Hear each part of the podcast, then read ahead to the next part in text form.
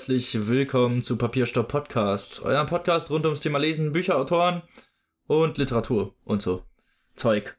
Immer mit meinem lieben Mitpodcaster Tim Hallo. und unserem lieben Dauergast Kaylee Ja, irgendwie bin ich ständig hier. Hi. und mir, dem Robin, den, den niemand leiden kann. Nein, heute nicht. Heute bist du frech. Ich habe nicht so viel geschlafen, da ist es halt selbsterklärend, oder? Da wird er ein bisschen cranky, ja. Hm. Ja, bin ich, hole ich meinen Funk raus. Oh. Oh nein, Oh nicht Gott, der oh. Funk. Der Funk ausgepackt. Ganz gefährlich. Okay, Der okay. Funk. Ja, ich sehe diesen Wahnsinn in seinen Augen und Ja. ich sag nur.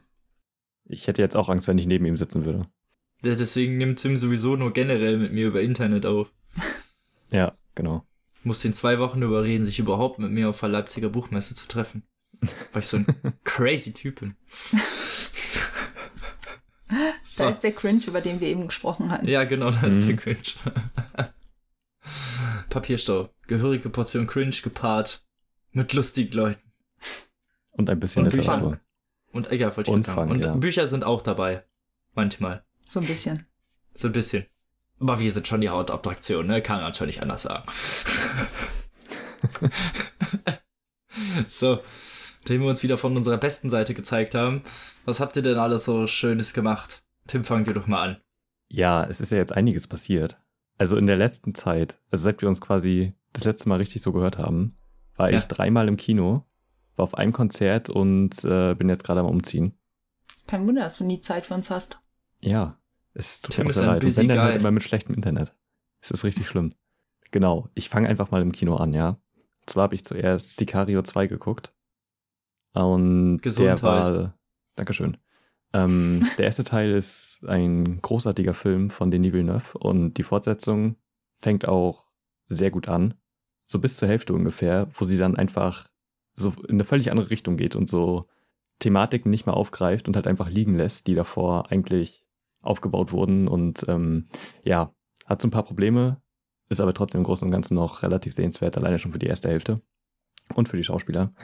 Und genau, danach war ich in Mission Impossible 6 und den kann ich nur jedem herzlichst empfehlen.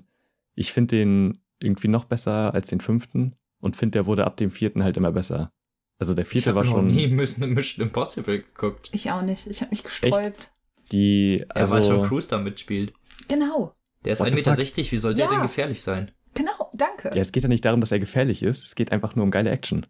Hm. Und die kann Vor auch ein der, 1,60 Meter der Mensch machen. Homunkulusgröße hat. Ja, Ja, im Film werden die das bestimmt irgendwie kaschieren, aber man weiß halt, dass der nur 1,60 Meter groß Mhm. ist. Ja, aber das ist dir eigentlich relativ egal, wenn du siehst, dass er irgendwie an einem äh, Helikopter hängt, der gerade hochfliegt. Und du auch weißt, dass er es wirklich getan hat. Ach, mach ich jeden Dienstag. Ja gut, bei dir ist das ein norm- normales Wochenende, Robin, aber nein. Ähm, also Mission Impossible 6 großartig. Ich finde bisher der beste Teil der Reihe. Und das ist nach dem fünften schon echt schwierig.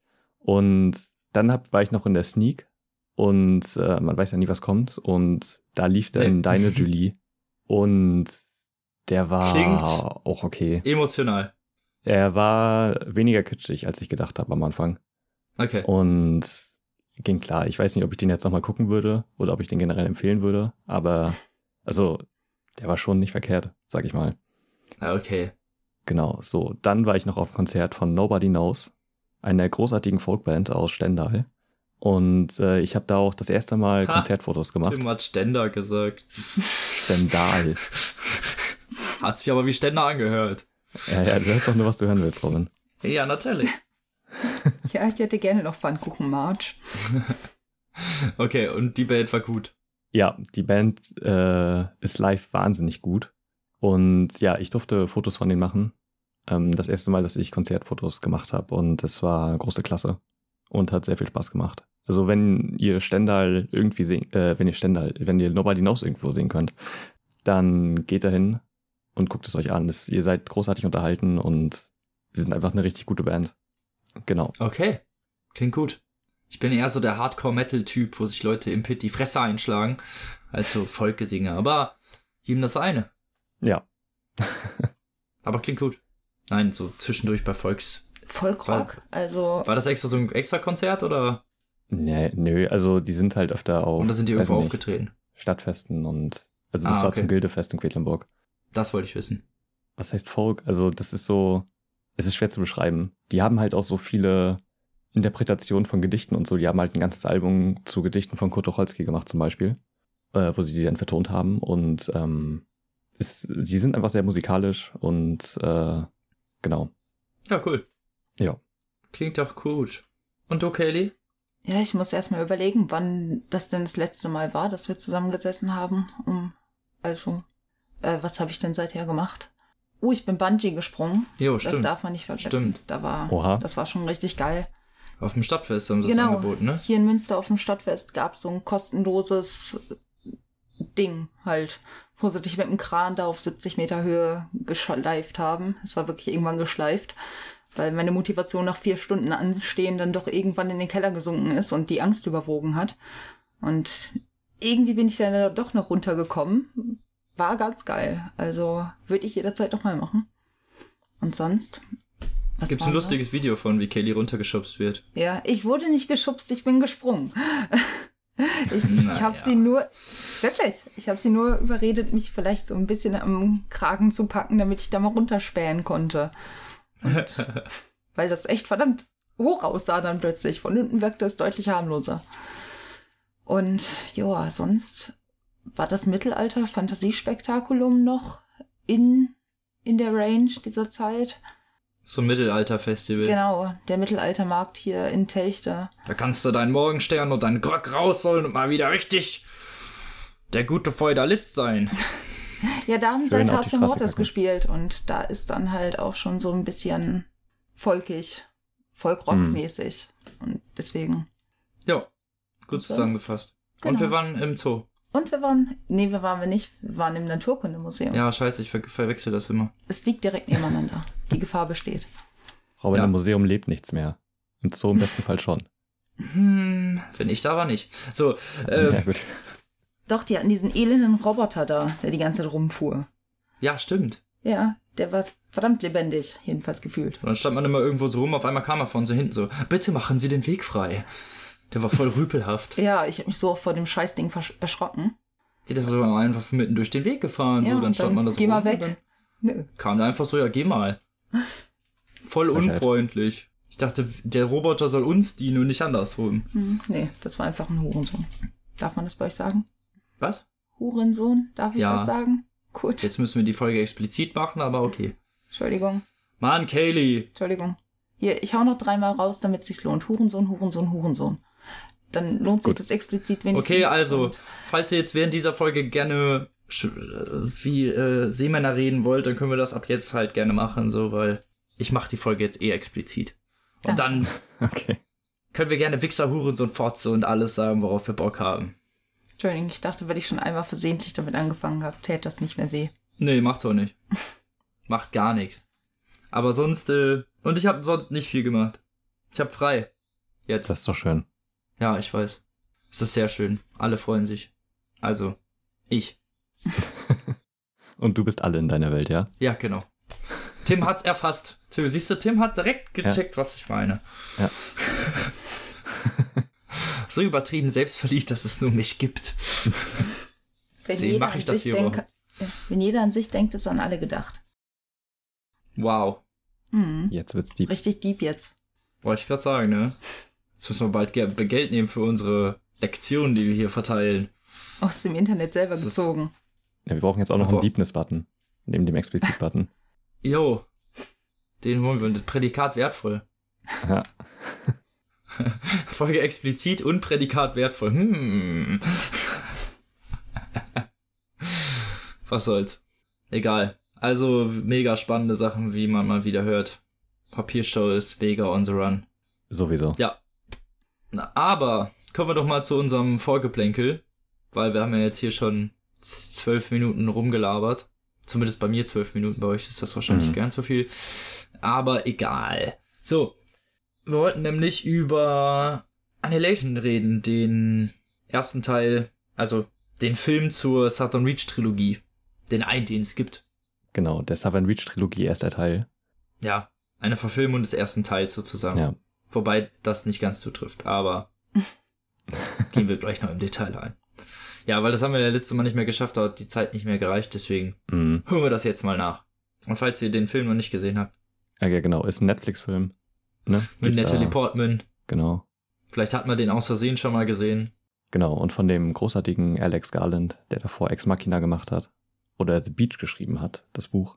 Wie fandet ihr den Film dann? Ich glaube, das wird hier gleich ziemlich kontrovers, Mhm. weil Ich glaube auch. Also wir haben, ich fand den Film nicht gut. Dito, ich war furchtbar irritiert, dass das überhaupt der Film zu Buch sein sollte, wenn ich ehrlich bin. Okay. Ich Aber fand bei ihn dir nicht sah das verkehrt. ja ein bisschen anders aus, ne? Ich fand ihn echt nicht verkehrt. Aber ich kann auch verstehen, wenn man enttäuscht ist von dem, wie es halt quasi verfilmt wurde. So generell. Also, weil es sind ja schon viele Sachen anders. Und also Ja, es gibt stimmt. nicht sehr viele Parallelen quasi zwischen dem Buch und dem Film, außer dass es halt um diese Area X geht quasi. Ja. Sonst, also im Detail entscheiden die sich schon groß. Und ich kann auch verstehen, wenn man das dann nicht mag. Ja, es ist halt, es ist, es ging ja vor allem deswegen, also Teile sind davon sind ja, sind ja übereinstimmt, wie zum Beispiel die Biologin, ne, dass sie ihren Mhm. Ehemann da zum Beispiel sucht und dass sie deswegen dahin kommt. Andere Teile sind dann halt wieder ein bisschen, ja, weiß ich nicht, also Southern Reach fand ich deswegen spannend, das erste Buch, weil es halt mittendrin anfängt. Und du nicht Ja. erst, weiß ich nicht, wie halt im Film erstmal eine Dreiviertelstunde oder eine halbe Stunde Vorstory bekommst, bevor es dann halt wirklich losgeht. Ja, das fand ich auch problematisch. Auch, dass es so viele Rückblenden gab mit ihr und ihrem Mann. Und die halt so eine fröhliche Beziehung haben irgendwie und hm, hat so ein weißt du, bisschen so nach von dem Motto, das muss so genommen. unbedingt gezeigt werden, aber da werden halt fünf Minuten Ja. unnötige Szenen gezeigt, nur um zu zeigen, dass sie eine harmonische Ehe geführt haben. Also das hätte man halt auch irgendwie anders regeln können, finde ich. Ja, und dann genau, weil lässt man sie ja doch mit dem Arbeitskollegen da vögeln und hm, dann war es plötzlich dann doch nicht mehr so, Ach ja, stimmt. Genau. falls du dich erinnerst.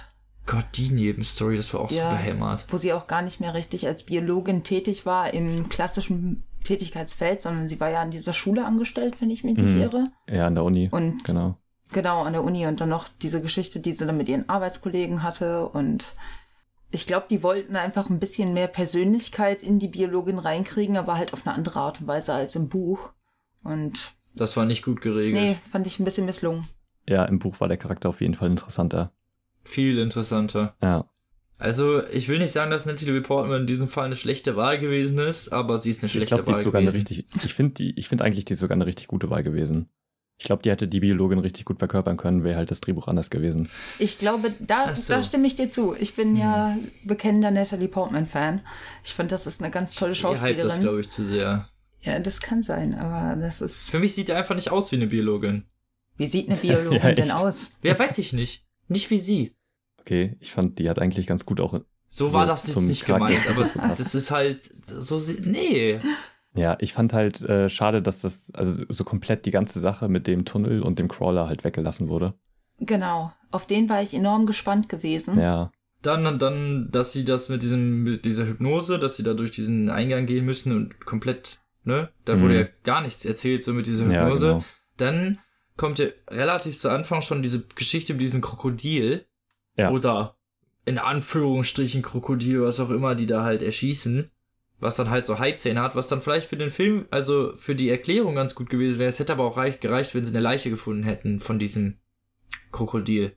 Es war viel zu e Ja. effektheischerisch, dass die eine dann in diesem Wasser davon angegriffen wurde und dann ja nicht mal verletzt wurde. Ja, das stimmt. Ich fand auch die Szene also richtig anstrengend. Also nicht da, als sie da gefesselt waren und dieser Bär kommt oder so. Ähm, dass, dass der Bär kommt, fand ich gar nicht mal so schlimm, sondern eher, dass der natürlich wieder einen Konflikt in der Gruppe geben muss und die eine, die dann halt fesselt und das Ganze so, das Ding aus einer Welt mäßig abziehen will. Und das war irgendwie richtig anstrengend. Und das hat irgendwie gar nichts vorangebracht. Ich fand den Film so insgesamt für seine Effekte und die Welt halt richtig gut. Ich glaube, das ist echt das Optimale, wie man Area X hätte machen können. So rein von dem Visuellen und so. Und ich muss sagen, ich fand das andere auch echt geil. Aber ich kann auch verstehen, wenn ein der Film da verliert. Also wenn es denn in, unten in den Leuchtturm reingeht mit dieser Leuchtkugel und dann kommt dieses komische Vieh, was sie die ganze Zeit nachmacht und so. Ich kann verstehen, wenn das irgendwie ein, also da ist dann quasi der, Hey, wenn der Film nicht fast zu. Ende gewesen wäre, hätte ich da ausgeschaltet. Ja, also das kann ich halt verstehen. Ich fand das einfach, also dachte ich auch so zuerst, als ich den gesehen habe, ähm, als sie dann da runtergegangen ist und dieses ga- ganze Lichtkram kam und so, das war schon merkwürdig. Aber als sie dann da rausgehen wollte und dann war die Musik auf einmal so geil und es hatte für mich irgendwie voll eine gute Wirkung. Was ich aber dumm fand, war das Ende, als sie dann ihren Mann umarmt und die Augen dann leuchten von beiden. Das Mhm. war ein bisschen zu offensichtlich irgendwie. Hm. War so richtig Gänsehautmäßiges Ende, ne, wo man sich denkt so, ah, Gänsehaut. Ja, so, oh nee. Bin ich also, das war zwölf? schon. mm, So, Ich Ja, finde das das halt, ist so ein Ende, Film. so. Ja, da versucht der Film cleverer zu sein, als er eigentlich ist irgendwie. Cleverer, das war für Elfjährige sogar Ja, offensichtlich, Also was da halt abging. Also ganz ehrlich. ich finde halt, die haben schon sehr weitläufig interpretiert. Auch diese ganze Mimik-Sache, klar, es ist irgendwo, stimmt es schon mit der, mit dem Grundgedanken dieser Area X überein, mit dieser Kopie von allem. Und ich verstehe, worauf sie hinaus wollten, beziehungsweise was sie damit zeigen wollten, aber ich fand die Umsetzung im Buch einfach besser. Dass das jetzt, Ja. das war ja so eine, so ein schemenhafter Polygon am Anfang und ich dachte mir so, hä? Nö. Finde ich jetzt irgendwie nicht so, so gut gelöst, könnte man sagen. Und auch die ganzen Hm. Konflikte, es sind ja die ursprünglichen Konflikte innerhalb der Gruppe sind ja so gar nicht richtig ausgetragen worden. Ja. Jede von den einzelnen Charakteren hatte ja nochmal so eine dunkle Seite, könnte man sagen, die so langsam zum Vorschein kam. Gerade die Psychologin, Schrägstrich Direktorin in ihrer Rolle, war nochmal deutlich bedeutungsschwerer, als es der Film dargestellt hat. Und ich finde, da haben die sehr, sehr viel einfach Potenzial verschenkt, indem sie das dann halt auf so eine relativ flache Art und Weise ausgetragen haben, wie beispielsweise als die gefesselt wurden etc.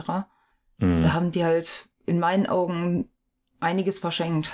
Haben sie wirklich. Finde Ja. ich auch. Und ich habe mich hat das halt auch gewundert, dass die, also dass der Film und das Buch so weit auseinandergehen. Und Alex Mhm. Garland hat in einem Interview gesagt, dass, also es soll halt einfach nur eine einzelne Verfilmung sein. Also es wird keine Fortsetzung geben oder so. Nee, das war ja vorher zu sehen bei dem Ende. Ja. Ja, genau. Und ich dachte ich mir auch so, ja, okay, das kann ich als Erklärung akzeptieren. Aber dann auf der anderen Seite, also das Buch eins zu eins zu verfilmen, wäre halt in dem Fall ja genauso möglich gewesen, weil das eigentlich auch schon sehr stark für sich steht und eigentlich keine Fortsetzung Eben. braucht. Da fand ich die Änderungen, also äh, vor, vor allem gerade wenn es zu Ende geht, echt komisch. Also es ist einfach eine merkwürdige Entscheidung, wenn man schon so eine gute Vorlage hat.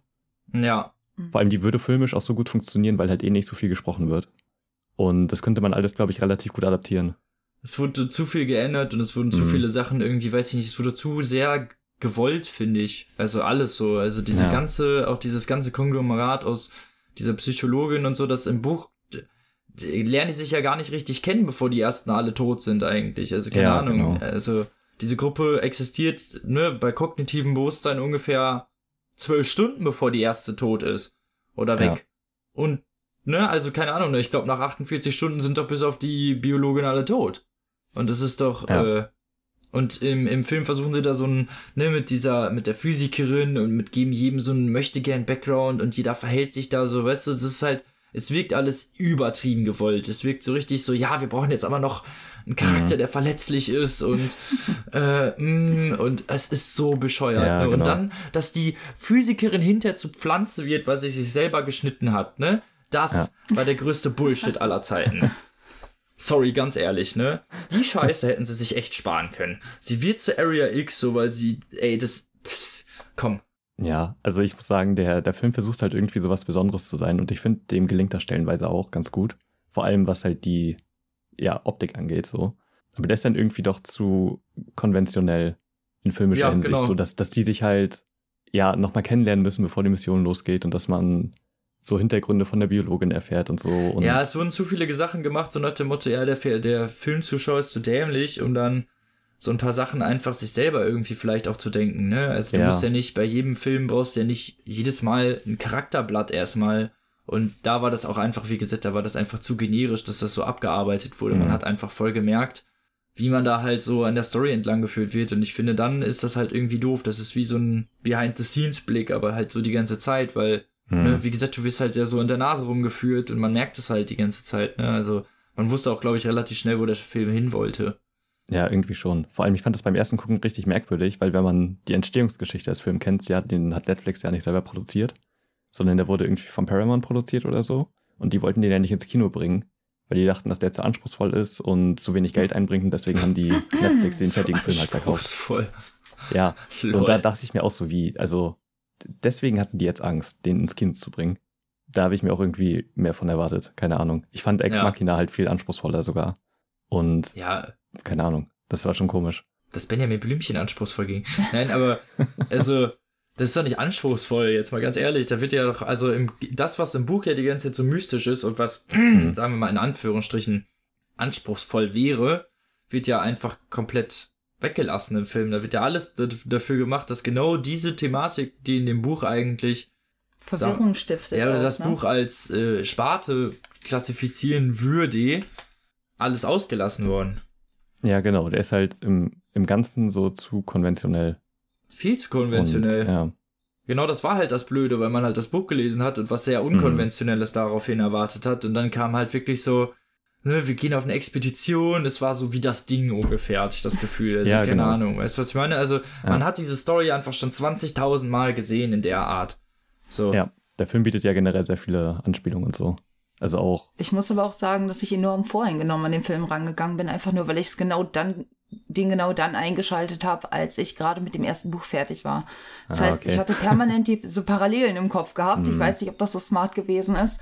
Und dann fing es wirklich schon zu Beginn des Films an mit, oh, die haben ja gar keine Kartografin oder so dabei, sondern ja. stattdessen eine, ich habe keine Ahnung, Physikerin. was das Phys Physikerin, genau. Und dann auch eine Mathematikerin anstatt der Linguistin. Und die haben schon, schon diese Details, da saß ich da und, hm, nee, Finde ich jetzt doof. Dann Warum macht Sachen, ihr das nicht? Dann haben wieder? sie Sachen aus späteren Teilen einfach mal verraten in dem genau. Film. Das fand ich auch asozial. Ja mit der, mit der, Psych ach, mit der Psychologin, die Krebs hat und halt die äh, Leiterin eigentlich von Southern Reaches. Das wird ja alles eigentlich erst im zweiten Band erzählt. Mhm. Da war ich, da wurde ich direkt erstmal gespoilert durch den Film, dachte mir so, ja, danke. Mhm. Habe ich mir nämlich direkt gedacht, dass das wahrscheinlich halt aus dem zweiten Band kommt. Und ja, ich nee. frage mich halt wirklich, wie er bei mir angekommen wäre, hätte ich den Film wirklich zuallererst geschaut, als Einzelnes betrachtet und dann gesagt, mhm. hopp oder top, statt jetzt darauf aufbauend, auf dem Wissen, das ich schon hatte und mit diesem kritischen Stimmchen. Man hat ja auch einiges an Kritiken vorher schon gehört, dass das nicht ganz so das Wahre sein soll. Einige haben es gefeiert, aber es waren auch viele missmutig, missmutige Stimmen dabei. Und ja, ich würde behaupten, ich war schon sehr biased, könnte man sagen. ja. Ich glaube, es ist ich auch, generell also ich besser, auch nicht so toll. einen Film davor zu gucken, weil der in jedem Fall versaut wird, wenn du das Buch vorher liest. Genau. Ja, aber, aber hier hatte ich nochmal den Eindruck, es war noch ein bisschen Ärger. Ich finde das eigentlich immer schlecht. Ready Player One zum Beispiel, finde ich, ist ein Paradebeispiel für einen guten Film, der es schafft, trotz komplett anderer Vorlage gut zu sein als eigenständiges Medium. Weil ja. wer Ready Player One gelesen hat, weiß, dass der Film ungefähr mit dem Buch ungefähr also Grundstory ist gleich und natürlich heißen die Charaktere alle, alle gleich und äh, die Charaktere kommen auch alle irgendwie vor, aber ein Großteil der Story wurde komplett geändert. Dieses Rennen zum Beispiel mhm. gibt's überhaupt nicht. Also das am Ende, also fast alles von der von der Hauptstory wurde in irgendeiner Weise irgendwie verändert. Also es gibt so, sagen wir mal, bestimmte ikonische Momente, die gleichen sich, wie zum Beispiel diese Schlacht am Ende, die gibt's im Buch auch, aber nicht auf die gleiche Art und Weise. Und das ist halt, aber der Film hat trotzdem geschafft, halt anders zu sein und das besser umzusetzen. Das meine ich. Also es muss halt nicht ja, es muss ja nicht schlecht sein, dass nee, es genau. anders umsetzt. Aber mhm. in diesem Fall war es halt schlecht. Bei Annihilation. Fand ich zumindest. So. Aber genug über das Buch geredet. Tim fand's gut, wir nicht so. Genau. und dann kommen an. wir mal, weil wir haben ja jetzt ja. schon eine, fast eine halbe Stunde gelabert hier, ohne irgendwas zu machen. Ja. Jetzt müssen wir ganz schön reinhauen, Freunde. Genau. Also apropos jemand, der Bücher gut verfilmen kann. Und zwar auf eine andere Art und Weise. Ja, Stanley Kubrick. Schön übergeleitet. Der war smooth. und zwar habe ich ein Buch heute, auf das ich mich schon wahnsinnig gefreut habe. Ähm, zwar habe ich das irgendwie nur zufällig gesehen, äh, dass das jetzt irgendwie überhaupt existiert. Und zwar ist das Stanley Kubricks Napoleon von Alison Castle herausgegeben. So, und Alison Castle hat bereits ähm, das Stanley Kubrick Archiv rausgebracht ähm, beides im Taschenverlag erschienen. Und ja, ist halt eine Stanley Kubrick-Expertin, Forscherin, wie auch immer man es nennen will, und hat halt bei ihrem, bei ihren Nachforschungen über das Stanley Kubrick Archive halt sehr viel Material für Napoleon gesammelt. Das ist ein Film, der nie entstanden ist. Das ist auch schon länger bekannt, dass Kubrick den machen wollte. Aber das Buch vereinigt halt alles, was gesammelt wurde über diesen Film, ja. Und Kubrick hat schon wahnsinnig viele Vorarbeit geleistet und so der Schlussstrich ist quasi, dass die nur hätten anfangen müssen zu drehen. Soweit hat er sonst schon alles vorher gehabt. So und also es ist eigentlich, sagen wir mal, das Buch ist das nächste, wie man an den ja. fast fertigen Film rankommen kann. Genau, ohne dass man den fast fertigen Film gesehen hat. genau. Und das Buch ist halt, ich habe es als äh, Rezensionsexemplar bekommen vom Taschenverlag. Nochmal vielen Dank an der Stelle. Und Apropos der Taschenverlag, der ist vielleicht relativ unbekannt. Die machen echt schöne Schmuckeditionen von Büchern Ja. von verschiedenster Art. Vor allem, glaube ich, so Informations-, also bebilderte halt sehr Informationsbücher. Kunst. Äh, also, ja, genauso Kunstbände genau. und so. Ich kann das sehr schlecht beschreiben, aber es ist halt, es es dient eher zur Bildung als zum, Ja, genau. als zum eigentlichen Lesevergnügen in Anführungsstrichen. Mhm, genau, die haben halt eine großartige Reihe ähm, von Kunstbüchern, die halt jeweils nur 10 Euro kosten. Ähm, Also müsst ihr euch mal angucken. Also genau, das ist ein echt die cooler Verlag. Ich war, Ja, ich kannte die bis dato nicht, weil ich habe das zufällig durch dich halt gesehen. Ne? Mhm. Als du dann die Sachen bestellt hast, habe ich das halt gesehen und habe einmal geguckt. Und das war schon echt, also die gutes, haben schon echt äh, coole Sachen. Kontingent, ja. Und ähm, das Buch kam halt ursprünglich als limitierte Auflage raus für 1000 Euro. Ähm, Krass. Ja, genau. Und das ist jetzt quasi, also das, das waren dann auch so zehn Bücher, die halt in so einem Holzschuber quasi drin waren. Und Okay, ähm, das soll wohl richtig geil aussehen und so. Genau, das Buch jetzt hat 832 Seiten und kostet 50 Euro. Was angesichts der Größe des Buches und der Qualität auch, finde ich, durchaus gerechtfertigt ist. Also es ist halt echt eigentlich ein perfektes Geschenk für jemanden, von dem man weiß, dass er Stanley Kubrick mag oder sich für Filme interessiert ist das auf jeden Fall eine sichere Wahl eigentlich. Ich finde, das ist sein Geld auch durchaus wert. Das ist natürlich so insgesamt teuer, ja, aber Ja, klar. Aber wie gesagt, wenn man sich dafür interessiert, vor allem für Kubricks Werke und so, ist das halt genau. das nächste, wie man halt an den Film rankommen kann, glaube ich, als Ja. Und überhaupt. genau, das Buch ist halt, also es waren ja vorher quasi zehn Bücher, die jetzt halt zusammengefasst sind und davon sind ungefähr so 300 Seiten Text. Das sind verschiedene Essays, die sowohl Alison Castle als auch Kollegen geschrieben haben über Kubrick, über Napoleon, über den Napoleon-Film.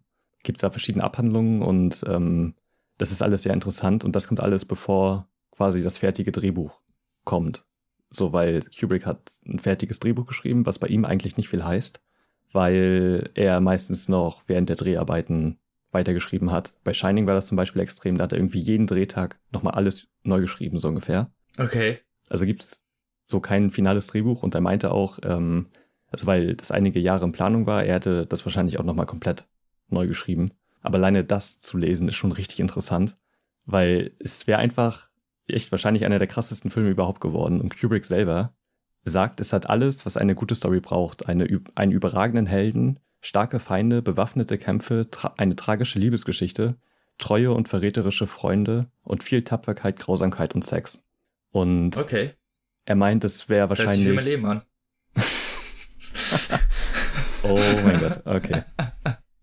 Okay. Da kommt der Napoleon-Komplex zu Trage. Genau das habe ich mir auch Daher kommt er. Genau, und Kubrick meinte, das wäre halt wahrscheinlich der beste Film, den er jemals gedreht hatte. Und das hat er halt original über keinen seiner Filme gesagt. Und umso Okay, trauriger nicht ist mehr es bei halt. Clockwork Orange. Nee. Umso trauriger Was? ist es halt, äh, dass der nicht entstanden ist. So, und nur mal kurz zur Hintergrundinformation quasi. Der Film sollte, nachdem 2001 ins Kino gekommen ist, halt angefangen werden. Also 69 wollte er das durchkriegen, aber das Studio äh, wollte es dann irgendwie nicht so wirklich. Und er hat dann versucht, an ein anderes Studio zu treten, aber parallel dazu kam halt Waterloo raus. Ein, ebenfalls ein Napoleon-Film, der gefloppt ist. Und deswegen hatte das Studio. Angst, einen weiteren Napoleon-Film naja, zu greenlighten. Und so kam es halt nie zustande. Er hat es drei Jahre lang versucht, ich glaube bis 71 ungefähr. Und ähm, ja, hat es dann einfach liegen gelassen. Aber ich meine, man sieht schon anhand dessen, was er alles behalten hat von diesem Film, weil ähm, Alison Castle meinte halt, dass es mit Abstand das meiste ist, was bei ihm zu Hause zu finden ist. Also aus Okay. sein, so die, die gesamte Sammlung von all seinen anderen Filmen ist quasi nur die Hälfte von dem, was er zu Napoleon gesammelt hat und bis heute noch existiert. Ähm, Normal, okay. Ich Es ist halt richtig so viel krass. Arbeit für dann letzten Endes nichts. Ja, er hat irgendwie, ich glaube, es wird so geschrieben, dass er irgendwie alle oder so ziemlich alle Bücher gelesen hat über Napoleon, die auf Englisch erschienen sind. Also so über 500 Stück hat er alle zu Hause stehen gehabt. Da muss ja echt eine Menge gewesen sein. Ja. Er hat sich vor allem auf ein Buch berufen von einem äh, Oxford-Professor und Napoleon-Forscher und hat halt irgendwie in diesem Buch sind sind in jeder Seite Notizen. Und er hat auch Dutzende Notizblöcke alleine von Planungen für diese Figur und wie er das angehen will und so. Und Krass. er hat diesen, der ist sogar so weit gegangen, der hat den, diesen Professor beauftragt, ähm, quasi einen Kalender für Napoleon zu machen, was er jeden Tag gemacht hat. So gut wie es geht, das zu rekonstruieren, damit er es halt so originalgetreu wie möglich machen kann. und äh, Und da ist dann draus Barry Lyndon entstanden wahrscheinlich, ne? Oder sehr Teile viele davon Elemente sind wurden davon übernommen worden, genau. Es war auch sein Ja. Plan, ähm, den ganzen Film ohne Kunstlicht zu drehen. Und äh, das hat er dann bei Barry Lyndon ja auch gemacht. Dafür hat er sich ja so ein Zeiss-Objektiv von der NASA besorgt, womit er diese eine Szene filmen konnte, die nur mit Kerzen belichtet ist. ja, stimmt. Es, alleine dieses Unterfangen, ja, dass die ein Objektiv von der NASA haben mussten, denn extra gestellt für die Kamera bauen mussten, damit das ja da drauf passt, weil es ja für Weltraumfotografie gedacht war. Es ist äh, total krass, äh, was der Typ gemacht hat. Und genau, und also je weiter man in die Buch kommt, desto erschreckender ist es eigentlich, dass es nie zustande gekommen ist. Weil er hat quasi schon alles gemacht. Es gibt fertige Kostüme mit Bildern von den Proben. Es gibt äh, Location Scoutings. Er hat die rumänische Armee als Söldner angeheuert für diesen Film, damit er irgendwie 30.000 äh, Statisten hat für eine Schlacht. Ja, die billigsten halt, ne? Ah, Ja, also und er musste ja effektiv drehen, ne? Und also konnte dann auch direkt da drehen. Er wollte auch an Originaldrehorten ähm, das machen, aber äh, hat halt nicht geklappt, weil die alle mittlerweile bebaut sind und halt nicht mehr so gut sich eignen für Filme. Und deswegen hätte er dann auch quasi gleich da gedreht mit der rumänischen Armee irgendwie. Und ähm, okay. ja, dachte ich mir auch so, alles klar, Kubrick, ähm, kann man mal machen. Wo sind Und- deine Extreme? ja. Und äh, ja, es ist echt verdammt unglaublich, was dieser Film alles hätte sein können. So, das, das Drehbuch ist halt in, also es ist eigentlich eine sehr klassische Formel, weil es halt so ein Fünfakter ist. Das Buch ist halt in, oder der Film ist halt in zehn Teile geteilt, mit jeweils wichtigen Stationen in Napoleons Leben. Und ähm, ja, hätte dann so einen klassischen Dramenaufbau gehabt. Und alleine wie das beschrieben ist, und man geht ja jetzt nur von dieser einen Drehbuchfassung aus, alleine das wäre schon irgendwie so, also Kubrick hätte sowohl Napoleon als auch die Handlung psychologisch halt so krass bearbeitet. Er war ja auch äh, sehr interessierter Tiefenpsychologieforscher und also es, das merkt man besonders bei Ice White Shut. Ähm, hat sehr viel Freud gelesen und ähm, Jo, ja, das stimmt. und äh, so wäre der Film halt auch von der psychologischen Seite aufgebaut worden. Neben so epischen Schlachts Schlachtszenen und epischen, ja, Monumenten, alles, äh, was er da hätte filmen können. Und ähm, genau, was als nächstes reinkommt, wäre quasi Barry Lyndon, der ja wunderschön aussieht, aber halt stinklangweilig ist. Boah, ist der langweilig. Ja, ist er wirklich. So ist, der geht über drei Stunden und hat so einen super unsympathischen Protagonisten. Ja, der Typ ist so unsympathisch. ja. Aber und es ist halt einfach nur The Rise of Fall and Barry, of Ja. Barry Lyndon, so ungefähr. Genau. Und du guckst dir drei Stunden an, wie das schafft, sich die ganze Zeit bei den komischen Adelsleuten einzuschleimen, bis sie irgendwann merken, dass er doch eigentlich nur ein Straßenproleten ist und sie ihn wieder Genau. verstoßen. Genau. Also, das ist der Film in kurz. Ja, also was der Film aber bietet, sind halt unglaublich gute Bilder. Also man hat halt wirklich das Gefühl, dass Kubrick da nur an der Bildkomposition saß so ungefähr und die Handlung halt so komplett vernachlässigt hat. Man hat auch echt das Gefühl, zu, zu, zu Frankreich des jeweiligen Jahrhunderts wirklich Mhm. zu sein. Also man hat wirklich das Gefühl, dass man da wäre. Also der Ja, hat ja auch in Fall. Marseille gedreht und so. Und genau. es ist wirklich, wirklich sehr bekannte Schauspl Schauplätze Mhm. auch da und die Umsetzung ist wirklich ultra detailliert und verliebt so, aber ist Ja. halt nur mal öde.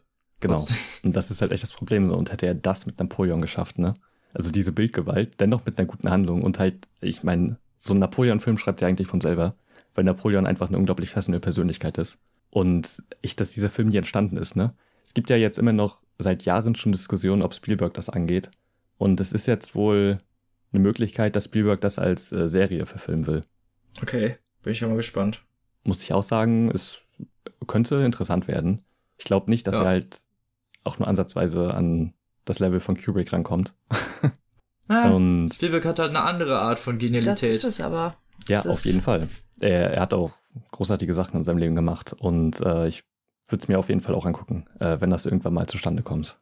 Und genau, ich kann das Buch echt nur jedem empfehlen. Alleine die Texte sind halt schon richtig interessant und wenn es denn, da sind so viele Bilder drin, ja, und so viel, was Kubrick gesammelt hat. Es, also, wie du schon gesagt hast, ist wirklich das nächste, an was man kommt, äh, diesen Film zu sehen. Das ist das Buch und äh, sehr faszinierender Einblick in das Wirken eines filmischen Genies, was man sonst so wahrscheinlich nicht bekommt. Nee, kriegt man sonst so echt nicht. Und ja, ist so ein bisschen wie Atlantis, ne? Der Film. ne? Ja. Alle Dinge, die wir niemals wirklich zu sehen kriegen werden, aber wonach wir uns richten können, wenn wir es mit Fantasie angehen. Ja, das ist. Genau. Ja, klingt auch sehr gut. Äh, kostet 60 Euro, ne? Äh, 50 Euro, 50, Entschuldigung. genau, im Taschenverlag erschienen. Und echt nochmal vielen Dank für das Rezensionsexemplar. es war äh, großartig zu lesen. Ähm, Ja. Tim geht das Herz auf. Ja, wirklich. Ja, voll genial. Voll genial. Ja. Und dann kommt Kaylee mit ihrem Buch. Ja, und zwar hatte ich die Kinder von Wulf Dorn, einem deutschen Autoren, der uns das, der uns das Rezensionsexemplar netterweise zur Verfügung gestellt hat, beziehungsweise der vom Heine Verlag kommend. ähm, umfasst 318 Seiten für einen Preis von 16,99 Euro und ähm, ist als Thriller deklariert worden, wo ich aber dann gleich, glaube ich, noch mal ein bisschen genauer drauf eingehen werde, weil da würde ich jetzt nicht so ganz mit übereinstimmen. Aber um... Für dich war es nicht so wirklich der Thriller, ja. Nein, das ist, wie Okay. gesagt, das ist, Es kommt noch, okay. genau. Ich will nicht vorgreifen. Ja, genau. Und zwar setzt die Handlung da ein, wo ähm, Patrick Landers, ein Mitte 30-jähriger Kinderarzt, ähm, auf dem Weg zu seiner Ex-Frau ist, weil die sich seit einigen Tagen nicht mehr meldet. Die beiden haben eine gemeinsame Tochter, Mia. Die ist zu dem Zeitpunkt, glaube ich, sechs oder acht, irgendwie jedenfalls noch Grundschul, junges Kinderalter. Und ähm, Schutzbedürftig. Genau. Er hat halt geteiltes Sorgerecht. Sie bleibt trotzdem bei der Mutter. Und ähm, jetzt ist er natürlich, fragt sich, was mit der Mutter passiert ist, da sie normalerweise relativ zuverlässig ist und plötzlich nichts mehr von sich hören lässt. Dum, dum, Ähm. Dum, dum, Genau.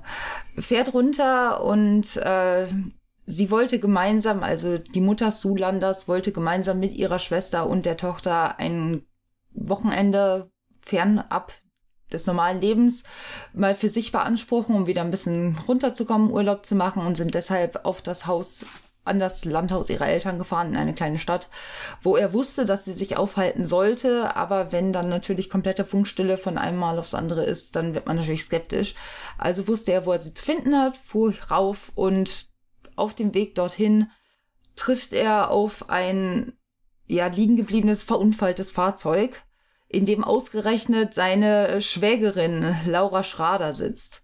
Und ab dem Punkt nimmt das Unglück seinen Lauf, denn Laura Schrader warnt ihn noch vor, nicht in dieses Dorf hochzufahren, wo er seine Ex-Frau und seine Tochter erwartet. Er schlägt es jedoch in den Wind und da haben wir schon den ersten Cut, wo sich so ein bisschen Spannung aufgebaut hat. Von dort an wechseln wir komplett die, die Perspektive rüber zu äh, Robert Winters, einem Polizeipsychologen. Und da muss man an dieser Stelle sagen, dass Wolf Dorn selber 20 Jahre in einer psychiatrischen Anstalt mit Patienten gearbeitet hat. Er bringt also an diesem Punkt eigene Erfahrungen und ja, persönliche Geschichten beziehungsweise Erlebnisse mit ein, woher er das halt auch wirklich interessant beleuchten kann. Ähm, Merkt man das der Geschichte denn noch an? ein Stück weit, muss man dazu sagen, die Grundintention des Ganzen ist nämlich ab dem Punkt gegeben, wo er sich dann der Befragung Laura Schraders widmet. Weil gefunden wird im Kofferraum ausgerechnet die Leiche ihrer Nichte Mia, die Tochter von Patrick und Ja, dieser okay. Sue.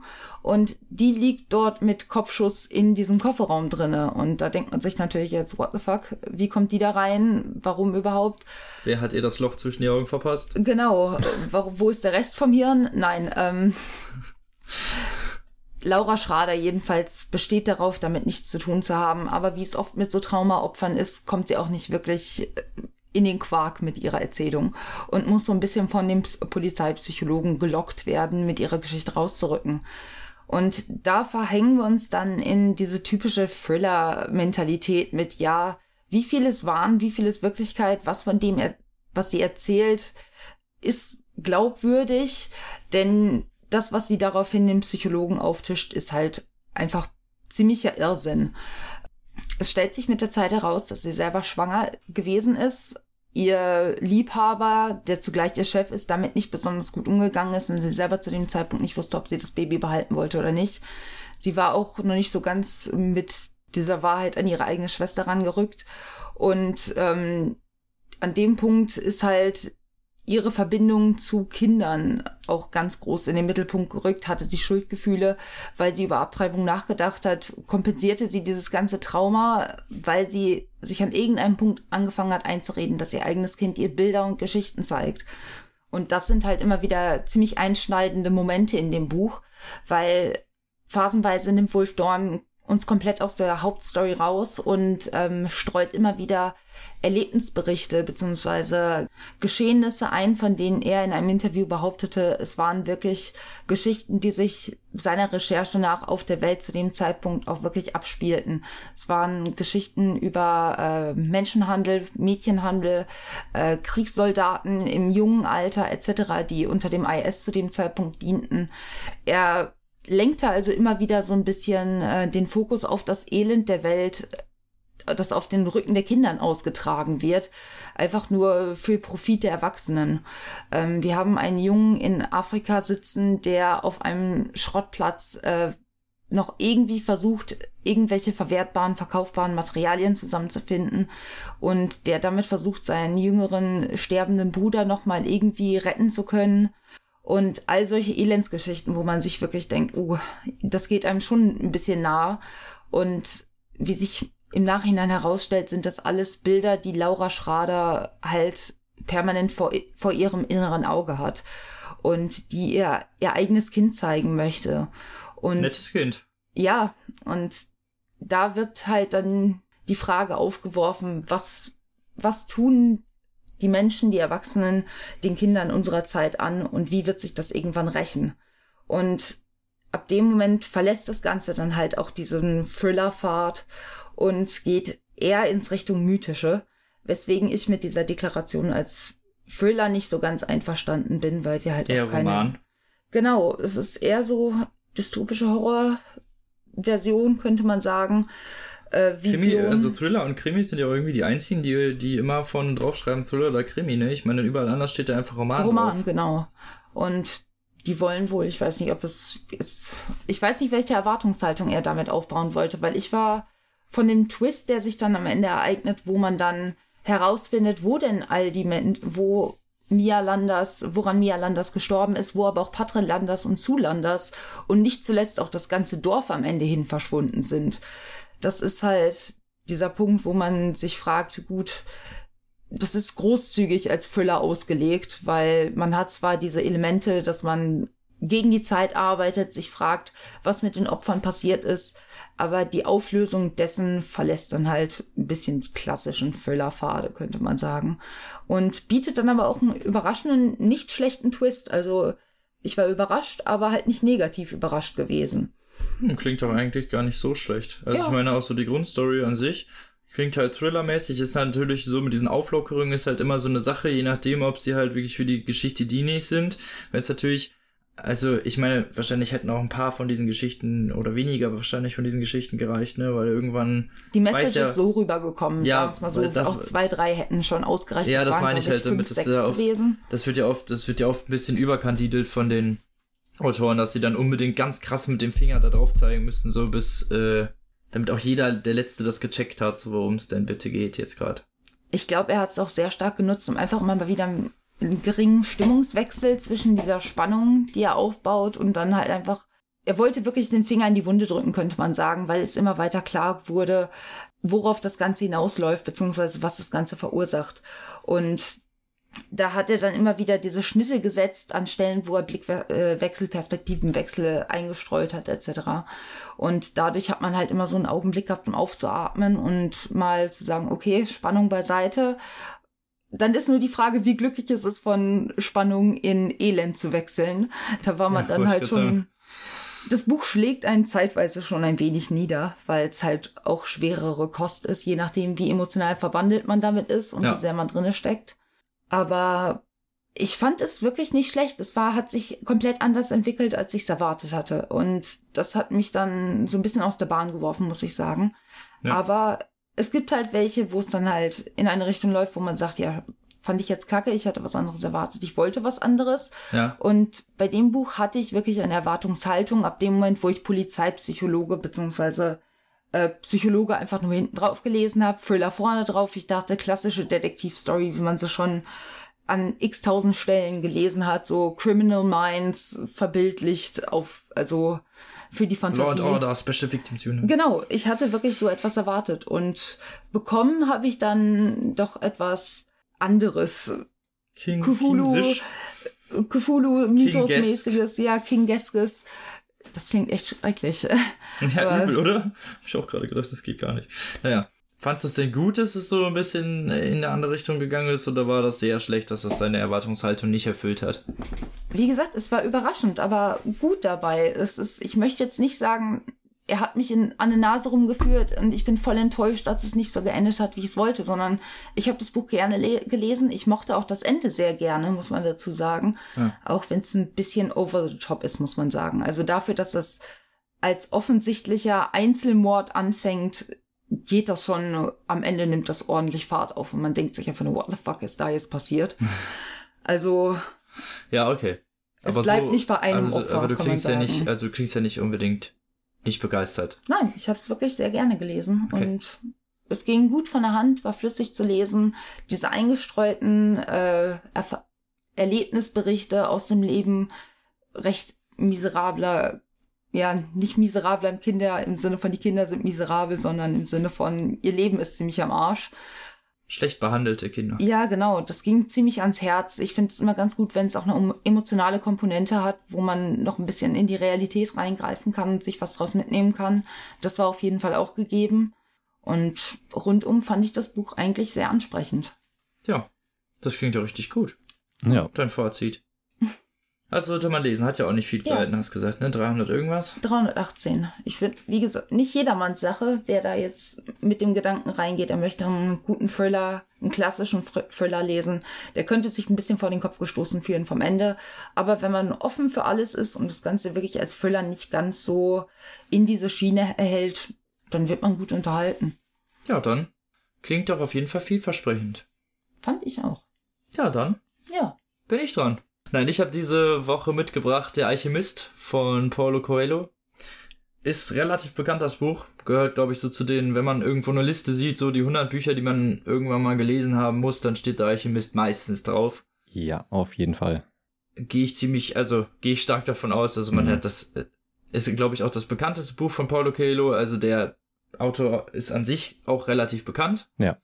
Ich glaube, also ich kann mir nicht vorstellen, dass jemand, der im Literaturbereich sich schon ein bisschen auskennt, noch nie was von Paulo Coelho gehört hat, weil Nee, das glaube ich auch. der steht überall, das ist Benedict Wells oder so. Ja, Also, genau. ne?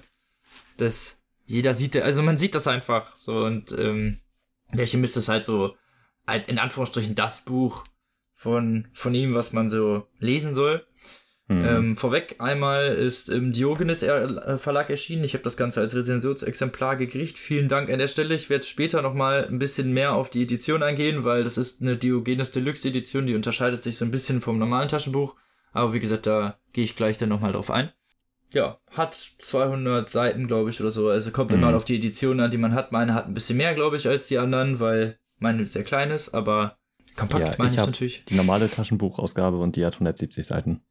Ja, also das liest man auch schnell durch. Also ich habe das an zwei Tagen, glaube ich, durchgelesen oder an drei maximal. Das liest sich extrem schnell. Ja. Und worum geht's, bevor ich mal hier anfange, schon mit irgendwelchen Faziten oder Rezensionen? es geht um Santiago, einen andalusischen Schafshirten. So, auch schon mal ein sehr ungewöhnlicher Beginn finden, wie ich finde. So, Ja, auf jeden Fall. von andalusischen Schafshirten habe ich selten was gelesen. Und Santiago hat, naja, also es, er wacht auf in einer Sakristei unter einem Feigenbaum, glaube ich, und hat sich da zur Nacht geruht. Ne? Also hat da einfach Mhm. geschlafen. Und so wie er das macht als Schafshirte, er zieht eigentlich nur durch die Gegend und versorgt seine Schafe und verkauft ab und zu mal die Schafswolle. Das ist sein Leben. Genau, er zieht durch, durch das Land. Genau, er, hat- also er zieht durch das Land, genau, und verkauft halt seine Wolle, wenn Wolle zu geben ist. So. Und Mhm. so verdient er Geld und so hat er sich das auch geplant. Und so sein, das, was er auch öfter sagt, ist so sein größter Traum ist irgendwie die Welt zu sehen. Und deswegen ist er auch Schafshirte geworden, weil er da am meisten rumkommt. Genau. So, ne, das wird am Anfang ganz am Anfang auch erklärt. Seine, äh, seine Eltern haben ihm, wollten eigentlich für ihn, dass er, was wollte er werden? Händler oder so? Ich weiß nicht mehr genau. Nee, Sie hatten auf Pfarrer, jeden Fall für ihn Pfarrer, genau. Ja. Du hast recht. Er sollte auf jeden Fall eigentlich äh, was ganz anderes werden, aber ähm, Santiago will unbedingt die Welt sehen. Er war schon immer als kleines Kind so, dass er unbedingt die ganze Welt sehen möchte und einmal alles bereisen möchte und so. Und seine Eltern sind halt cool und geben ihm halt Geld und sagen, okay, komm, hier, kauf die Schafe, sei schafsiert, wenn du das machen willst, mach das doch. Und seit diesem Zeitpunkt ist Santiago dabei, Schafe zu hüten und durch das Land zu ziehen und fühlt sich dabei auch nicht schlecht. Also, der verbisst nichts, auch dieses äh, ein, etwas einsame Leben als Schafshirte Mhm. ist nicht unbedingt was, was ihm zuwider ist. Er, er liebt das, er liebt das wirklich. Aber Santiago hat einen Traum und den hat er jede Nacht und zwar, dass ihn ein Kind an der Hand nimmt und zu den Pyramiden von Gizeh führt und ihm da sagt, dass dort ein Schatz für ihn vergraben liegt. So. Uh. Genau, aber gerade wenn das Kind ihm das zeigen will, wacht er auf. Ja, genau. Ne? Das und ist ja so. äh, genau. ja, das ist natürlich, ne? Und diesen Traum hat er halt immer wieder so. Hm. Nachdem er da aufgewacht ist unter diesem Baum, äh, macht er sich gerade auf dem Weg in eine Stadt. Und in dieser Stadt wohnt ein junges Mädchen. Er hat vor, die zu heiraten. Diese junge genau. Frau. Er war letztes Jahr irgendwie schon mal da, hat, sein, hat ihrem Vater Wolle verkauft und. Äh, Genau, und die haben sich so- sagen, weiß sie von ihrem Glück? Nö, also ganz ehrlich, da, da, also wie das auch so klingt, ist, es ist, es spielt 18, also keine Ahnung, was spielt das, Tim? 1600 irgendwas? 1500 irgendwas? Ja, es ist nicht genau datiert, aber ja. Also auf jeden Fall, es gibt keine Technik, so die Genau. reiten mit Kamelen rum und so, aber also alles von 100, Hm. also von 1000 bis 1500 könnte alles sein, so. Ja, Und Ja, sie hat da gab's nicht so viel offensichtlich kein Fortschritt. Mitspracherecht. Ja, doch, schon. Der Vater muss die halt freigeben, ne? genau. So, und ähm, die haben sich so ungefähr einen Blick zugeworfen. Also er war schon im Jahr davor da und hat Wolle verkauft und äh, die haben sich halt so einen Blick zugeworfen, so nach dem Motto, so, ja, hier, ne?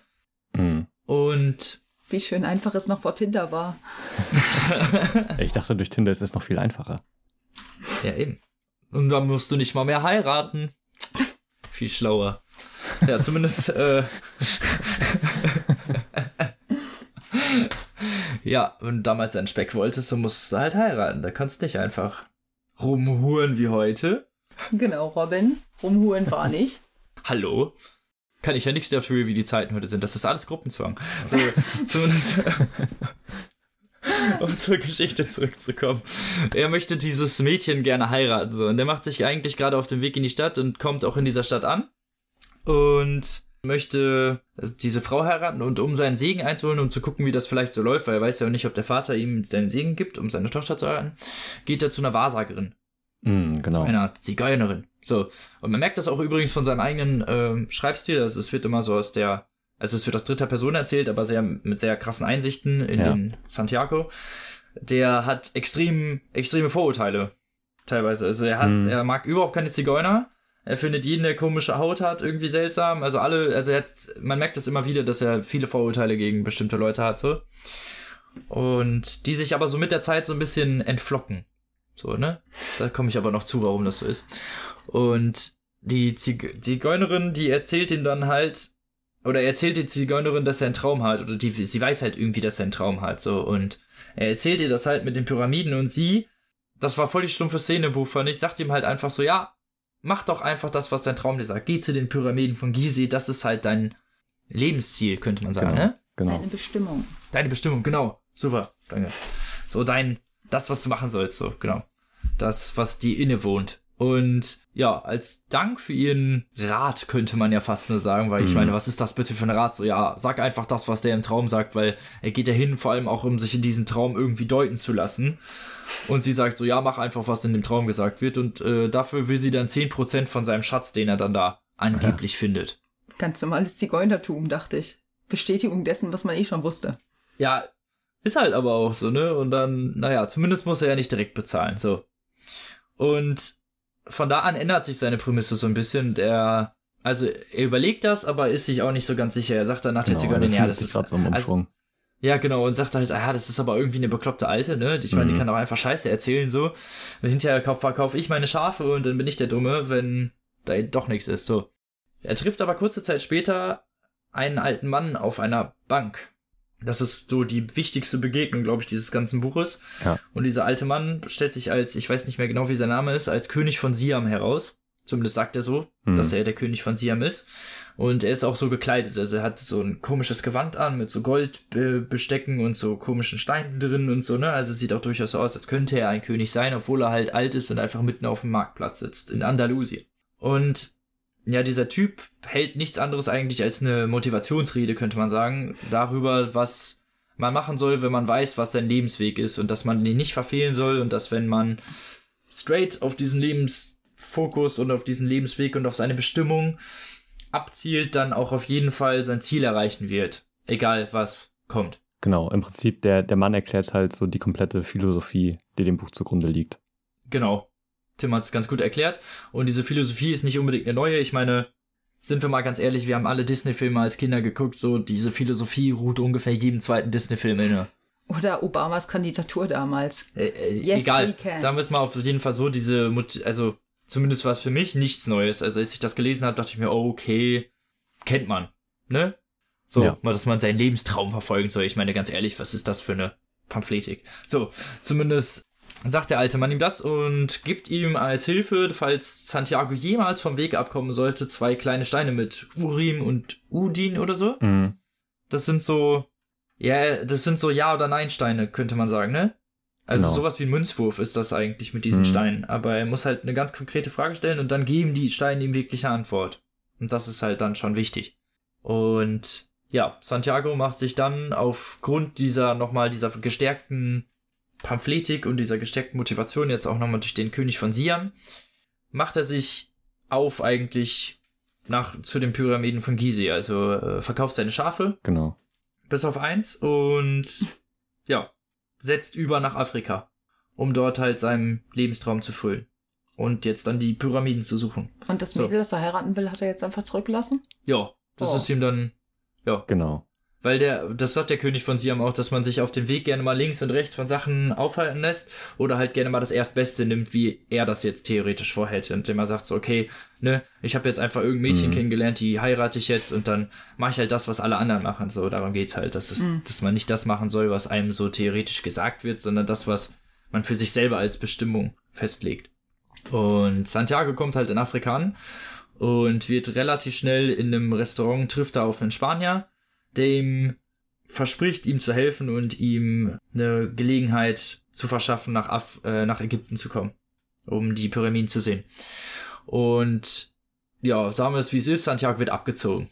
Genau. Und zwar volle Kanne. Also der Spanier nimmt ihm das Geld weg und verpisst sich einfach, wenn man es genau nimmt. So, und Santiago ist auch noch so dumm und gibt ihm die Kohle halt, ne? Weil er halt ein gut erzogener Junge ist und denkt, okay, der hilft mir und so. Und der verlässt sich halt einfach zu sehr darauf und wird dann halt volle Kanne abgezogen. Du nennst es gut erzogen, ich sag naiv, aber Ja, es ist auch naiv, es ist vollkommen naiv. Ne? Also auch als ich das gedacht habe, als er ihm einfach das Geld gibt, dachte ich mir schon so, Junge, sag mal, bist du Oh. bescheuert? Nur weil er deine Sprache spricht?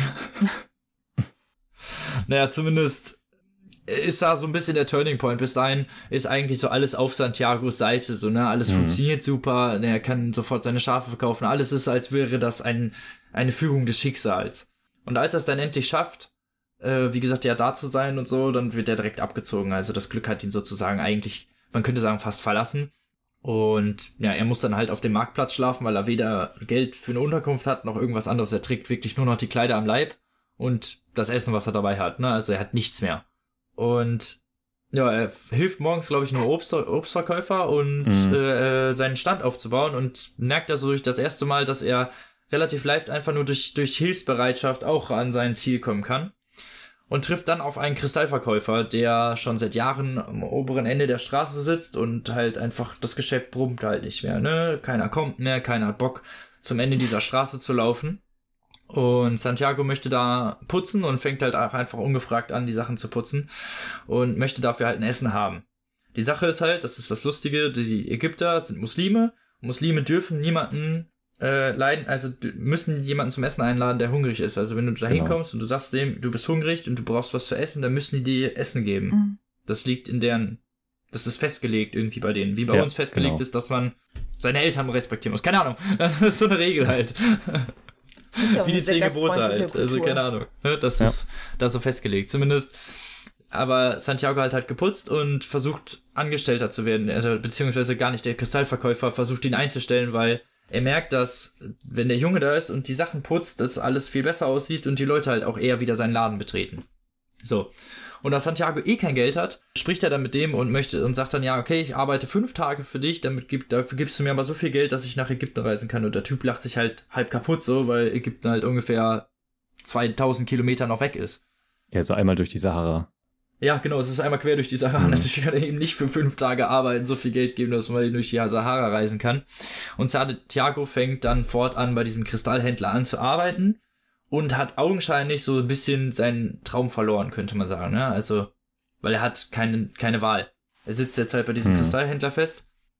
Aber was hat Santiago gemacht? Er hat den nur augenscheinlich aus den Augen verloren. Er will eigentlich immer noch dahin und schafft dann durch raffinierte Verkaufstaktiken, indem er halt Tee in diese Kristallgläser füllt und dadurch halt neue Genau, die Wanderer so mit Verkaufsmethodik abholt und erfüllt, dadurch, dass die Leute dann Mhm. den Tee daraus trinken können, gibt das dann nochmal so ein fancyes, ne, also klar, wir trinken unseren Tee aus Kristallgläsern und, ne, es ist halt, genau. es hat was. Ähm, ähm, nichts, also es ist was, ein Eigenstellungsmerkmal, würde man das heute nennen, glaube ich, ne, also Mhm. ein, ein Markenmerkmal sozusagen. Und dadurch, dass es halt am oberen Ende des Hügels liegt, wollen die Leute dann auch Tee haben und es ist, ne, es ist so, wird sofort ein Verkaufsschlager und Santiago schafft es einfach dadurch, immer mehr aufzusteigen und immer schneller halt so Geld zu verdienen. Und das ist das, also ich höre jetzt auf, die Geschichte zu erzählen. Santiago wird es noch auf jeden Fall zu den Pyramiden schaffen, aber was dann passiert, das müsst ihr alle selber lesen Genau. weil wir wollen ja nicht erzählen, wie die Erfüllung des Lebenstraums aussieht, weil das Ja. ist ja dann das Spannende eigentlich dieses Buches. So, aber mal dazu, wie es so ist. Das Ganze, wie ich ja schon erzählt habe, liest sich so ein bisschen wie so ein Motivationsbuch. Es hat so einen Mhm. leichten Motivationscharakter. Das wird immer wieder darauf hingewiesen, dass du deine Bestimmung auf jeden Fall erreichst, wenn du sie erfüllen möchtest, habe ich ja vorhin schon gesagt. Und das ist das, worauf dieses Buch dich dauerhaft hinweist. Also er trifft immer wieder Leute, die hatten eine Bestimmung, haben die ihre Bestimmung nicht erfüllt und sind damit nicht zufrieden. Oder teilweise schon so lange her, dass die die Bestimmung schon gar nicht mehr erfüllen können, dass sie so hohe Erwartungen an ihre eigene Lebensbestimmung haben, dass die Erwartungen gar nicht mehr zu erfüllen sind. Weil Mhm. sich über die Jahre schon so viele Hoffnungen und so viele Träume und das so krass ausgemalt haben, dass das einfach auch schon besser ist, nur noch ein Lebenstraum zu bleiben, weil es halt niemals erfüllt werden kann in dem Maße, wie sie sich das ausmalen. Ich hoffe, es ist verständlich, was ich meine. Ja. Und ja, das ist so das Buch, also das ist eigentlich das, was das Buch so ausmacht. Also was dem so innewohnt, könnte man sagen. So die ganze Zeit so dieses, dieses Drängen darauf, wenn du was erreichen willst, kannst du es erreichen. So und alles und das Leben wird dir dabei helfen sozusagen. Ja, also klar, du kriegst am Anfang Anfängerglück und auch wenn es mal nicht Mhm. so läuft, ver- behalt dein Ziel im Auge, guck, dass du was machst dahin und du wirst es schaffen. Äh, Und das ist das, was auch die Geschichte eigentlich diese ganze Zeit benimmt, weil Santiago eigentlich ein Paradebeispiel genau für diese Motivation ist. Dass er es halt einfach durch widrige Umstände schafft, trotzdem sein Lebensziel zu erreichen. Was lustigerweise ganz anders aussieht, als man sich das vielleicht gedacht hätte. Ja, Was ich ganz lustig finde. genau. So. Mh, andersrum muss ich sagen, ist, dieser Motivationscharakter kommt durch, wenn man sich darauf fokussiert, muss man aber nicht. Heißt, die Geschichte an sich ist durchaus vernünftig erzählt. Es hat ja auch nur 170 Seiten, wie gesagt. Mhm. Und es ist doch recht fokussiert auf Santiagos Geschichte. Es ist nicht, dass dauernd angehalten wird und die jedes Mal immer wieder erklärt wird, so, ja, das ist die Pamphletik, das ist das und das. Also Großteil ist immer noch Geschichte. Am Anfang natürlich mit dem alten Mann, er wird viel von der Motivation des Buches erklärt, aber Mhm. prinzipiell bleibt das Buch straight bei Santiago und seiner Geschichte und verliert auch, finde ich, was ich gut finde, während der Erzählung nicht den roten Faden. So, dass man immer weiß, wo ist Santiago gerade, was macht Santiago gerade. Ja, es ist Und auf was jeden denkt Fall, Santiago im Notfall genau, gerade? Es ist sehr klar und straight erzählt eigentlich. Ja, und das ist das, was ich darin Mhm. gut finde, weil also die Motivation da drin an mich, an sich hat mich nicht gestört, weil ist ja eigentlich eine ganz nette Idee. Ne? Also Ja, wenn man da, auf ob man das Fall. jetzt so für sich annimmt oder nicht, ist natürlich dahingestellt, lassen wir das mal da so stehen, aber prinzipiell finde ich, ist die Idee einfach ganz nett und äh, in diesem Fall halt gut umgesetzt, weil es halt nicht so nervig ist in meinen Augen. Mhm. Das Buch hat halt, da würde ich einmal kurz dra- drauf eingehen, extrem durchschnittliche Kritiken gekriegt an einigen Stellen, weil es halt nun mal viele diesen Motivationsbuchcharakter halt anmerken als Negativum und sagen, so will ich das nicht, ne? Das ist nicht so, wie ich mir das vorgestellt habe. Das ist kein Roman, das ist ein Motivationsbuch, aber wie gesagt, man man, man kann sich das so aneignen, wenn man das so als flaches, profanes, ja, nö, ö, erreiche deine Bestimmung und das war's, äh, Buch ansieht, dann kann, kommt das wirklich ein bisschen profan rüber. Aber wenn man sich das vernünftig durchliest und das Ganze nicht so als, ja, nicht so als Hilfebuch betrachtet oder halt als Leitfaden für irgendwas, dann ist es halt einfach ein cooler Roman mit einer interessanten, wenn auch nicht gerade neuen Prämisse. Ja. Ich äh, muss auch sagen, also ich habe es ja auch gelesen, als äh, du mir gesagt hast, dass du das jetzt vorstellen willst, dann habe ich das Mhm. irgendwie bei einer Freundin noch rumliegen gesehen und mir das einfach mitgenommen und äh, durchgelesen. Und ich finde diesen Ansatz, also diese Philosophie, die dem Buch zugrunde liegt, ist ja hier diese Aussage von dem König, dass wenn du wirklich willst, dass, also wenn du etwas wirklich willst, dann wird das ganze Universum sich darauf fokussieren und äh, machen, dass du es erreichst. Ja. Und das zieht ja im Prinzip in jedem Gespräch und in allem, was er irgendwie sieht und jeden Menschen, den er trifft, ähm, zieht sich das ja so durch. Und ich fand das eigentlich, ex also ich fand das extrem schön zu lesen, muss ich sagen. Das hat mich so an den kleinen Prinzen erinnert oder so. Ich muss gerade sagen, genau daran habe ich auch gedacht, während ihr die ganze Zeit am Erzählen wart, Ja. äh, dass das für mich einfach enorm nach dem kleinen Prinzen klingt. Ja, es hat auch Ja, so ein bisschen ist das auch so. Ja, es hat halt echt diesen, also ich, ich weiß nicht, das liegt glaube ich am Schreibstil. Der ist halt so sehr simpel gehalten. Eigentlich für jeden verständlich und dadurch, dass dir halt diese Philosophie immer wieder aufdrückt, glaubst du halt irgendwann das auch. Also, dass wenigstens Santiago das schaffen kann.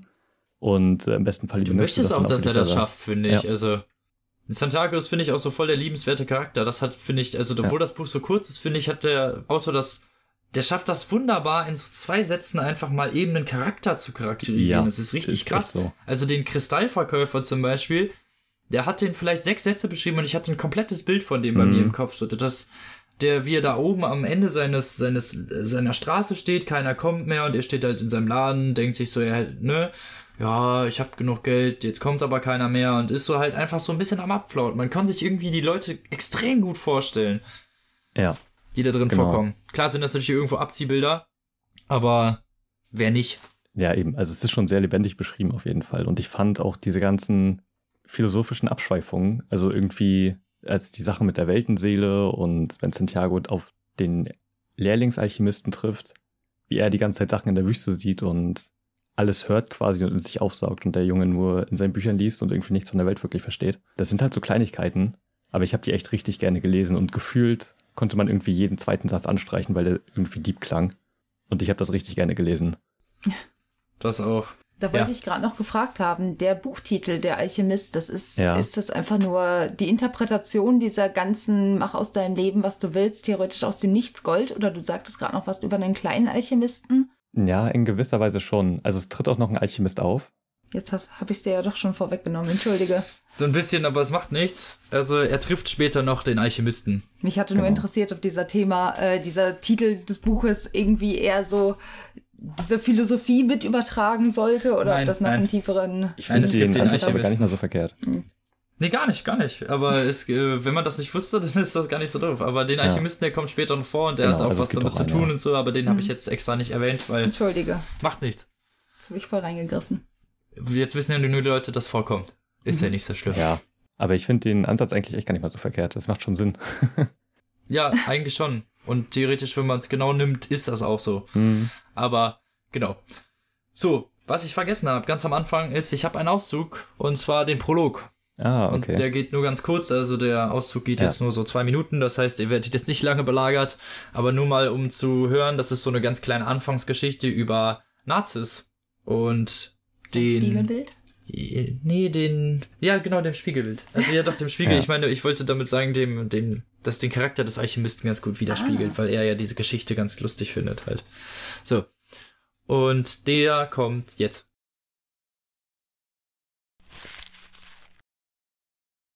Der Alchemist nahm ein Buch zur Hand, das jemand, der mit der Karawane gekommen war, mitgebracht hatte. Das Buch hatte keinen Einband, dennoch konnte er den Autor ausmachen. Oscar Wilde. Beim Durchblättern fand er eine Geschichte über Nazis. Natürlich war dem Alchemisten die Sage des schönen Jünglings Nazis bekannt, der jeden Tag seine Schönheit im Spiegelbild eines Teichs bewunderte. Er war so von sich fasziniert, dass er eines Tages das Gleichgewicht verlor und ertrank. An jener Stelle wuchs am Ufer eine Blume, die den Namen Narzisse erhielt. Doch Oscar Wilde beendete seine Geschichte anders. Er erzählte, dass nach dem Tod des Jünglings Oreaden erschienen, Waldfeen, die statt eines Teichs mit süßem Wasser einen Tümpel voll sätziger Tränen vorfanden. Warum weinst du? fragten die Feen. Ich trauere um Nazis, antwortete der Teich. Oh, das überrascht uns nicht, denn obwohl wir alle hinter ihm herliefen, warst du doch der Einzige, der seine betörende Schönheit aus nächster Nähe betrachten konnte. War Nazis denn so schön? wunderte sich der Teich. Wer könnte das besser wissen als du? antworteten die Waldfeen überrascht. Schließlich hat er sich täglich über den Ufer gebeugt, um sich zu spiegeln. Daraufhin schwieg der Teich eine Weile. Dann sagte er, zwar weine ich um Nazis, aber dass er so schön war, hatte ich nie bemerkt. Ich weine um ihn, weil ich jedes Mal, wenn er sich über mein Wasser beugte, meine eigene Schönheit in seinen Augen widerspiegelte. Was für eine schöne Geschichte, sagte der Alchemist.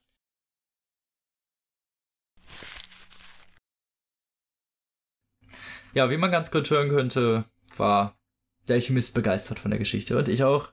Und das wollte ich nur noch mal einspielen. Das war sowieso egal, wann das kommt, war halt nur der Prolog. Damit man auch so ein bisschen weiß, wie das Ganze geschrieben ist und dass es halt auf so eine verspielte Art irgendwie Mhm. präsentiert wird. Aber genug zu dem Buch. Aber du wolltest doch noch was zu deiner Ausgabe sagen. Genau. Das wollte ich nämlich gerade sagen. Jetzt Ah, okay. wollte ich was zu meiner Edition noch erzählen. Und zwar ist das die Diogenes Deluxe Edition. Das, die kommen nur alle paar Jahre mal raus. Das heißt, wenn ihr da Lust drauf habt und ihr mögt Mini-Bücher, da habe ich schon mal drüber geredet, das sind Bücher in so ganz kleinen Formaten, dann legt euch die zu, weil die sind immer nur für kurze Zeit erhältlich. Und ja, wie gesagt, das ist Diogenes Deluxe, das ist so ein Mini-Buch, es ist nicht, also es ist vielleicht so groß wie die Hälfte von einem normalen Taschenbuch. Gebunden, mit Lesezeichen extra dabei, kostet halt 15 Euro, glaube ich. Und was dabei ist, oder was der Kniff an diesem Buch halt noch ist, da ist so ein kleines Notizbuch noch bei mit äh, Zitaten von Paulo Coelho aus dem Buch selber und mit so kleinen, was ist dein Lebenstraum, wie willst du den erreichen und so, ne? Also so ein kleines Notizheftchen halt. Was sie sich meiner Meinung nach aber auch echt durchaus hätten sparen können und dann hätte das Buch nur noch 12 Euro gekostet. Also Ja. ich finde, das ist halt, das ist halt blöd, weil du hast immer zwei Leerseiten und dann hast du wieder irgendwas, wo was vollgekritzelt ist. Also wenn ich Notizbuch irgendwo lese, dann will ich, dass da nichts drin ist. Mhm. Ich finde sowas immer bescheuert, weil die landen bei mir nur in der Ecke, wenn ich die nicht komplett voll beschreiben kann oder da immer irgendwas Blödes zwischensteht oder so. Ja. Deswegen, also ich glaube, für Leute, die halt gerne solche Sachen aufschreiben, wie dieses Bullet Journaling machen oder so, also insgesamt halt mehr darauf fokussiert sind, irgendwie ihre Sachen zu vertextlichen, die sind da vielleicht eher besser aufgehoben als ich, aber ich muss mir nicht aufschreiben, was mein Lebenstraum ist und ich muss auch nicht aufschreiben, wie ich den erreichen will. Das weiß ich selbst. Und wenn ich das nicht mehr wüsste, dann wäre schon schlecht. So, zumindest so viel zu der Alchemist und genau, war ein schönes Buch, Tim, dir hat's auch gut gefallen, oder? Ja, auf jeden Fall. Ich kann es nur schwer empfehlen. Es- Du kannst es halt wirklich so schnell durchlesen und hast halt dabei ja, so das eine ist gute es Stimmung. vor allem halt. Also ich kann auch durchaus verstehen, wieso das auf dieser Klassikerliste ist, weil das halt, wie gesagt, weil es ja nicht so mit der Nasenspitze, Mhm. also klar, wenn man, klar ist es mit der, also klar, es also winkt ja mit einem ganzen Zaun im Endeffekt, Ja. aber es ist halt, du kannst dich immer noch ducken, so, dann, du, musst, du musst dich nicht von dem Zaun erschlagen lassen, wenn du nicht willst. So, also. Das ist so eine schöne Metapher. Ja, Danke dafür, die merke ich mir. es winkt mit dem ganzen Zaun, aber man kann sich ja noch ducken, ist äh, ja, Story of my life. Ja, es ist halt. so ist es halt. So, man muss es halt nicht so diese Erpichung darauf nehmen und es ist halt eine, einfach eine schöne Geschichte eigentlich im Endeffekt und macht Spaß zu lesen und genau. Ist zu Recht, finde ich, auf diesen Listen eigentlich drauf, dass man es mal gelesen haben soll und ja, finde ich auch. genau. Lest es. Er hat eine wirklich tolle Sprache und so viel zu der Alchemist. Jetzt rede ich nicht mehr darüber. So. Ja. Das war's schon für diese Folge, Freunde. Wir sind ein bisschen über der Zeit, deswegen würde ich sagen, Mhm. Jegliche Art von Nach-, Vor- und Übergeplänkel wird jetzt hier übergesprungen. Und dafür hören wir uns dann übernächste Woche wieder. Ganz taufrisch. Für euch, für uns nicht. Wir nehmen gleich einfach nochmal direkt auf. Aber ihr wisst das nicht. Psst. Jetzt darfst du doch nicht die Verrate Magie das nicht. zerstören. Wir sind immer live, das Robin. nicht der Berufsgenossenschaft, ey, sonst entziehen die uns die Approbation. Nein, wir sind immer live. Also Wir sind immer live. wir haben noch nie Folgen nochmal aufgenommen oder so. Nein, nein, Noch nie. Lief immer alles glatt. Nein, nein, nein. mhm. Wir kriegen das immer alles direkt beim ersten Mal perfekt hin. Es ist noch nie irgendwas passiert. Wir sind perfekt insgesamt. So, Das sowieso. abschließend mit diesen schönen Worten. Ja. Wir sind alle perfekt. Ihr nicht? Tschüss. Ich sehe, du hast der Alchemist verstanden, ja? ja, genau. Oder Robin hat sich ein paar Mal zu viel geduckt. Oder ein paar Mal zu wenig, man weiß es nicht. Ja, genau. Man weiß es nicht. Ja. Das ist wie mit dieser Kinderkrippenwickelgeschichte. Ne? Da weiß man nicht, ob man zu oft runtergefallen ist oder zu Ja. wenig. So. Manchmal hat noch Gibt es ein paar eine Mal mehr gut genauer, getan. genau, genaue Anzahl von wie oft es noch gut ist, mit dem, vom Kind äh, vom Wickeltisch zu fallen. So. Weißt du, wer keinmal runtergefallen ist, der ist halt langweilig, ne? Weil der hat ja gar keinen Ditch weg. Aber so fünfmal, da wird's kritisch, ne? Ich bin sieben Stufen runtergerollt. Damit habe ich einmal das Pensum für alle Male voll erfüllt und alles ist gut. Das ist Oh, nicht mal oh. gelogen. Oh oh. Naja, so, Das ist ja Freunde. Und dann sehen wir uns, hören wir uns, Entschuldigung, übernächste Woche wieder. Und wir hoffen, bis dahin habt ihr ein paar schöne Wochen und lest was Gutes. Ciao. Tschüss. Tschüss.